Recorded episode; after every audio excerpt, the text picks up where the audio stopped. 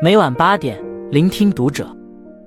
各位听友们，读者原创专栏现已全新上线，关注读者首页即可收听。今晚读者君给大家分享的文章来自作者文娟，《红楼梦》薛宝钗，人活到极致，一定是素与简。鲁迅先生曾这么评价《红楼梦》：悲凉之物，便被化灵，然呼吸而领会之者，独宝玉而已。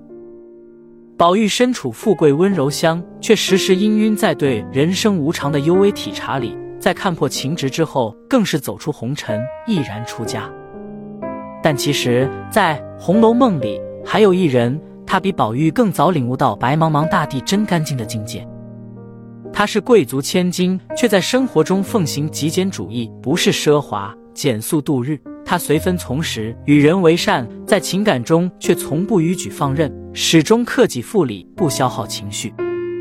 经历了家族由繁华步入式微，他清醒地洞见了人世间喧嚣背后的空无，也很早就知悉人生的凛冬将至，时刻做好迎接冬天的准备。他就是薛宝钗，立看炎凉，知看甘苦，虽离别亦能自安。宝钗一生的写照，让人顿悟。人活到极致，一定是素与简。一生活简素，不囿于物质。薛家是皇商，替皇室采办物品，还经营着多家当铺商铺，珍珠如土，金如铁，是名副其实的巨富之家。然而，身为富家千金的宝钗，生活却简朴到了断舍离的程度。她不施粉黛，衣服半新不旧，明明是大家闺秀，从头到脚却无半点富丽闲装。姐妹们雪下赏梅。集体身穿大红猩猩毡斗篷，尽显富贵气象。唯独宝钗穿一件连青斗纹鹤氅，竟与双居的李纨穿的衣服同色系。她居住的屋子如同雪洞一般，一色玩气全无，床上吊着轻纱帐幔，侵入也十分朴素。正值青春韶华，又身处豪门贵地，她却这般洗尽铅华，朴素简净，连贾母都为此表达过不满。年轻的姑娘们，房里这样素净也忌讳。我们这老婆子越发该往马圈去了。而一向圆融通达的宝钗，为何宁愿招惹贾府最高统治者的不快，也要坚持自己的生活方式？究其原因，一方面是因薛父早逝，哥哥不成器，面对日渐下坠的家族态势，宝钗有着清醒认知，故而自觉恪守从实守分、凡事从简的原则，提前练习应对家族败落后陷入窘境的各种可能。另一方面，则源于一种对身外之物的超脱淡然。古人云：“五色令人目盲，五音令人耳聋，五味令人口爽。”迷乱于外物，便会蒙蔽本心，失去对世界和自我的真实感知。宝钗恪守一颗清净之心，不在乎衣食住行，不执于富贵荣华，非但对有形物质无所谓，对一切无形的附着亦不在意。他博古通今，从诗词歌赋到戏曲丹青，从孔孟老庄到医药佛理，无一不精。但心中并无任何喜好，只留心针指家计，为母亲分忧解劳。正如诗人顾城所说：“他空而无我，知道生活毫无意义，又知道这就是全部的意义，所以做一点女工或安慰母亲，照顾别人。”宝钗住在恒芜院，庭院中种植着许多香花异草。藤萝碧丽，杜若横无，陈兰青阁，无不是出自《楚辞文选》的香草之属。曹公用香草美人的文学传统，把宝钗誉为君子贤者，肯定其人格高洁芬芳，其素朴外表之下蕴藏着无限丰盈的内涵。有人说，简素对生活的意义，包含着内心对美的谦卑、精神的充盈和自然生机的启迪。诚然如斯。但即使之花更艳，生活越简素，内心越富足。宝钗超然物外，心却到达辽远，甚而成为可与古之圣贤相媲美的山中高士。不得不说，曹公给予了他最大的偏爱和赞赏。二，情感克制，不困于情愫。丫头金钏儿与宝玉调笑，被王夫人一巴掌打了出去，想不开跳了井。宝钗安慰自责的王夫人说：“金钏儿此举是犯糊涂，死了也不会可惜。”此言被很多读者诟病，认为宝钗冷酷无情，却无视她毫不忌讳把自己的衣服给死者装裹的事实。对宝钗而言，逝者已矣，在悲伤哀叹都无济于事，倒不如做点实事来的有用。一个人品性的体现，不在于他说过什么，而要看他做过什么。克制无用情绪，付诸实际行动，并非无情的体现，而是真情的流露。由三姐引荐，柳湘莲出家，连薛蟠都为之惋惜落泪，宝钗却不以为意。俗语说得好：“天有不测风云，人有旦夕祸福。”这也是他们前生命定。如今死的死了，走的走了，依我说，也只好由他罢了。柳湘莲曾经救过薛蟠的命，算得上薛家的恩人。如今遭逢大变，宝钗却劝母兄不必为其伤怀，有时间还不如酬谢一下贩货归来的伙计。这仿佛又坐实了宝钗的冷酷无情。其实斯人已去，无可挽回。比起为有柳二人感伤、发散货物，犒劳伙计才是当下要务。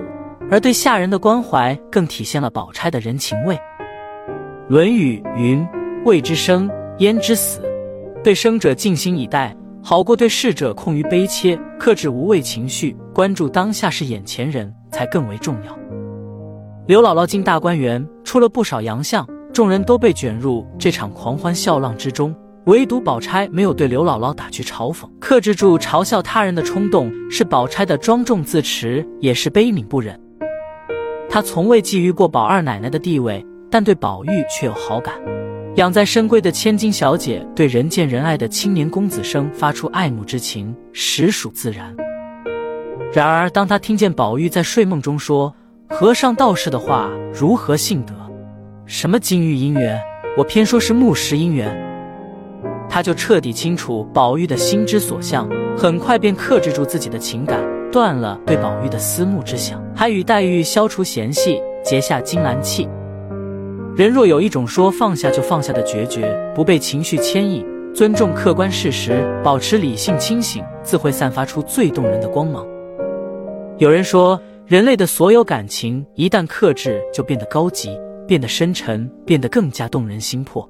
深以为然。认识无情也动人，无情是克制，亦是对他人的体谅与共情，是不内耗自己的智慧，也是爱自己最好的方式。三，接纳一切，不迷于执念。在《红楼》一书中，宝钗是一个被误解最多的人物角色，其行事周到被讥讽成圆滑世故，其洞悉事项被误解为冷酷无情，其淡泊宁静而不坠青云之志被诽谤成攀龙附凤、野心勃勃。年少不识薛宝钗，读懂已到不惑年。走过半生，再读宝钗，就会明白，尽人事，听天命，是人生正确的打开方式。她寄居贾府，每日对长辈晨昏定省，与姐妹们闲话相处，夜里还要做女工到三更才睡。人际关系需经营维系，家里家外要留神操劳。有人说，宝钗在人情世故中营营役役，活得很累。其实不然，她实际上是身忙而心闲。他尽心做好每件事，尽力关照每个人，积极融入生活，但不被生活所牵绊。家族下坠，他勇担责任，也坦然接受。劝宝玉读书，被恶言甩脸，亦泰然处之。遭黛玉奚落，他并不在意，自行走开。对一切安之若素的背后，是其旷达超脱的胸襟怀抱。正如他写的《咏柳序词》。万缕千丝终不改，任他随聚随分。韶华休笑本无根，好风凭借力，送我上青云。既有积极有为的入世精神，又有超凡脱俗的空灵情怀。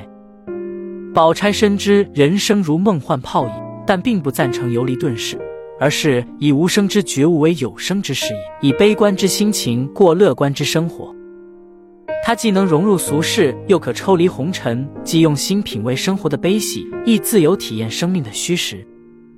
正如欧丽娟教授所说，宝钗得以在味道与悟道之间出入自如，于实与虚这两个不同的世界中自在舒卷。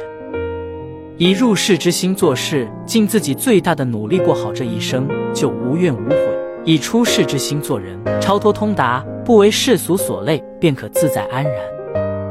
真正的英雄主义是接纳生活的全部赠予，一路全力以赴，又顺其自然。人这一生，好的坏的都是沿途风景，可以驻足停留，但不必困顿其中。唯有不断前行，才能抵达光明的彼岸。红楼未完，但曹雪芹早已将结局写好。好一四时进鸟投林，落了片白茫茫大地真干净。飞鸟投林，万籁俱寂，大厦倾倒，风流云散。红楼的结局令人唏嘘，却是世间常态。眼见他起高楼，眼见他宴宾客，眼见他楼塌了。人间的盛衰成败，转瞬成空，唯见青山常在，绿水长流。人生天地间，我与春风皆过客。不忧于物，不困于情，不念过往，不畏将来，无惊无宠过一生，才能体会人间至味是清欢。人生下半场，愿我们活得简素与克制，从容充实的度过每一天，便可抵达安宁，收获幸福喜悦。点个再看，与朋友们共勉。关注读者，感恩遇见。